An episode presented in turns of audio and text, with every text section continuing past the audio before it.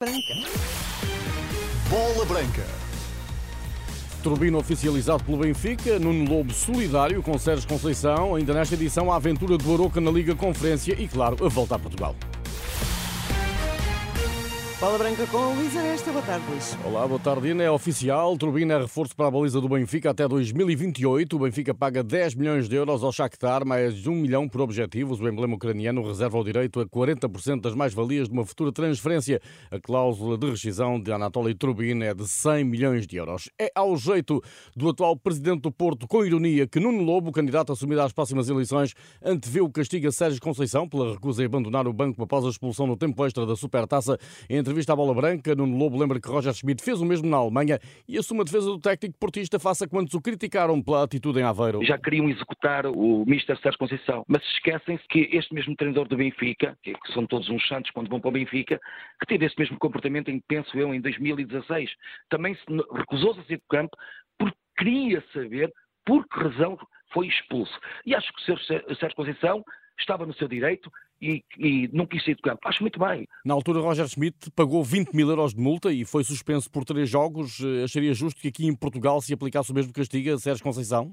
Como Sérgio Conceição defende, é o único que defende o Futebol Porto, pelas leis que vigoram para o Futebol Porto, só para o Futebol Porto. Como as leis vão ser aplicadas consoante a camisola, o Sérgio Conceição arrisco-me que vai apanhar 10, 12 jogos. A ironia perante o caso Conceição não se estende a Pepe, embora Nuno Lobo perdoou o capitão portista pela joelhada em Jurasek que ditou a sua expulsão. Pep perdeu ali um bocado a cabeça, não é? Mas não é disso, não será isso, e viu-se a atitude dele a sair de campo, é um, é um jogador adepto, eu, eu, eu desculpo 100% o Pet. A quem Nuno Lobo não perdoa, tal como a generalidade da nação portista, é ao árbitro Luís Godinho. Em, nos confrontos todos Porto-Benfica, já houve sete ou oito expulsões para o Futebol Porto e nenhuma para o Benfica. Mas isto já é algo que é normal no nosso futebol português. A arbitragem, a farpa a arbitragem segue-se o aviso ao vencedor da Supertaça e campeão em título. Tenho visto, pronto, um, levar um Benfica outra vez, é que vão ganhar tudo, que vão ser campeões europeus.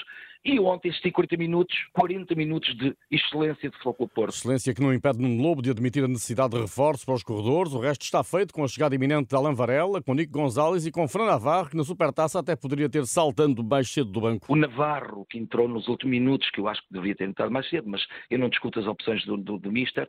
O Nico Gonzalez, e depois virá o Varela hoje ou amanhã. Acho que o Porto, depois comatando mais um num setor, se calhar nas laterais, o Porto terá equipa QB para lutar contra o Benfica, o Sporting e não esquecendo o Sporting de Braga. No dia seguinte à derrota na Supertaça, Sérgio Conceição recorreu às redes sociais para reconhecer que o momento é difícil e pedir ao pai, que se fosse vivo completaria hoje 88 anos de idade, que lhe dê proteção face às injustiças com que, diz o treinador do Porto, o tentam mandar abaixo a ele e a quantos o acompanham nos desafios que enfrenta. Esta hora, treino no Olival é o arranque da preparação para a estreia no campeonato, deslocação ao treino do Moreirense, segunda-feira às 6h45 da tarde, duas horas depois, vai Benfica iniciar a defesa do título frente ao Boa Vista. O relevado do Bessa está impecável, segundo a Pro Bola Branca. Estão resolvidos os problemas que levaram à interdição do tapete pela Liga de Clubes, não restando dúvidas de que a recepção ao Benfica será efetivamente no estádio do Bessa.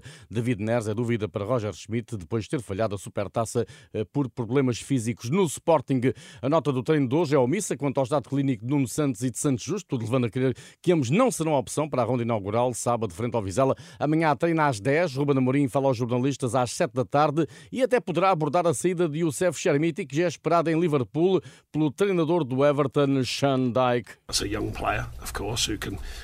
É um jogador jovem que pode trazer algo diferente à equipa e acrescentar qualidade ao plantel. Não vamos colocar qualquer tipo de pressão sobre o Chermiti nesta fase. É um jovem tanto no campo como fora dele e acreditamos que tem o talento e potencial para ser um grande jogador. Os primeiros elogios do treinador do Everton, Chermiti, que a todo momento deverá ser confirmado eh, em Liverpool, eh, a troco de 15 milhões de euros, mais 5 por objetivos. Liga Conferência, chegou a vez do Aroca eh, tentar a sua sorte numa competição que só tem prejudicado o ranking europeu dos clubes portugueses. Passos de Ferreira, Santa Clara, Gil Vicente, vitória por duas vezes, falharam o acesso à fase de grupos, tal como o Braga, na época passada, afastado pela Fiorentina no play-off. Etapa que o Aroca pretende alcançar no imediato. Para isso, terá de eliminar o Brand da Noruega, já conhecido 11, escolhido por Daniel Ramos para o jogo de hoje. A Rua Barrena na baliza, defesas Tiago Gaio, Galovic, Opoco e Matheus Quaresma. Médios Quassi, reforço, ex-gangue da Bélgica, Sila e David Simão, avançados Jason, Rafa Morrica e Cristo Gonzalez. Faço notar que o Bran está em plena época, com 18 jogos disputados na Primeira Liga da Noruega, ocupa o quinto lugar, 11 pontos do líder, Bodoglint, nos 27 jogos oficiais em 2023. O Bran soma 16 vitórias, 4 empates e 7 derrotas. O Broca tem apenas um jogo oficial esta época, derrotou o Rio Ave por 2-0 para a Taça da Liga. Nos noticiários da Renascença daremos conta do evoluir eh, do marcador neste Aroca Bran, jogo da primeira mão da terceira pré-eliminatória da Liga Conferência, que vai ter início às 7 da tarde. Na volta a Portugal, a camisola amarela ainda é de Rafael Reis, mas depois da primeira etapa ganha pelo venezuelano Linhares. Bem se pode dizer, eh, Pedro Castro Alves, que está presa por um fio. Boa tarde, Luís. Nem mais. Rafael Reis mantém a camisola amarela apenas por centésimos de segundo. Os centésimos que conseguiu a menos no prólogo de ontem. O, ciclismo da, o ciclista da Glass Drive ficou fora do top 10 nesta primeira etapa e segura a liderança graças aos dois segundos de bonificação que conseguiu hoje nas metas volantes de Vila Nova de Poiares e Tomar.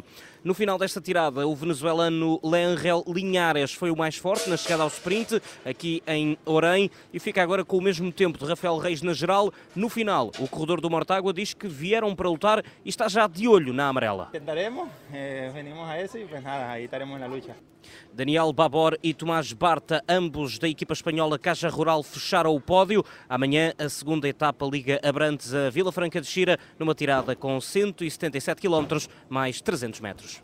Pedro Castro Alves, enviado da Renascença à volta a Portugal em bicicleta. A etapa 2 foi ganha pelo venezuelano Leangel Linhares. Amanhã eh, corre-se a segunda etapa. Thibaut Courtois só deverá voltar aos relevados em fevereiro ou março de 2024 devido a uma ruptura do ligamento cruzado anterior eh, do joelho esquerdo. A lesão foi contraída durante o treino da manhã de hoje, véspera do arranque da Liga Espanhola. O Real Madrid joga já no próximo sábado. O Real anunciou que o guarda-redes internacional belga eh, terá de ser operado e essa operação será executada nos próximos dias. Os merengues poderão ter de ir ao mercado eh, por um reforço para a baliza De Gea. Ex-United, sem clube eh, nesta altura, é uma das hipóteses. A alternativa imediata deverá passar pelo suplente de Courtois, Andrei Lunin, guarda-redes ucraniano de 24 anos de idade, face a esta lesão grave de Thibaut Courtois. Tudo em rr.pt. Boa tarde.